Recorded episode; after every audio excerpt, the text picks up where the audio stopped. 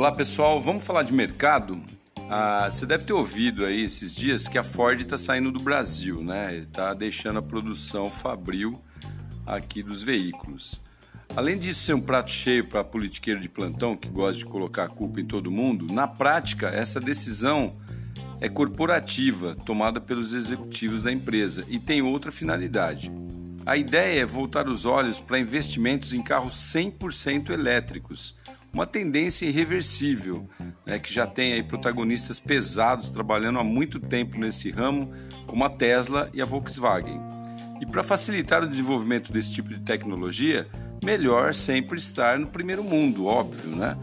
Pois não é somente a motorização que importa, outras funcionalidades também são fundamentais para o sucesso desses carros, como o uso da inteligência artificial, por exemplo, que está cada vez mais necessária e já estão embarcando nos veículos. Além disso, eles objetivam focar a distribuição em mercados que já tenham estrutura viária e também estrutura de abastecimento. Para quê? Para melhor concorrer, né? para ter competitividade no mercado e dar vazão à sua produção.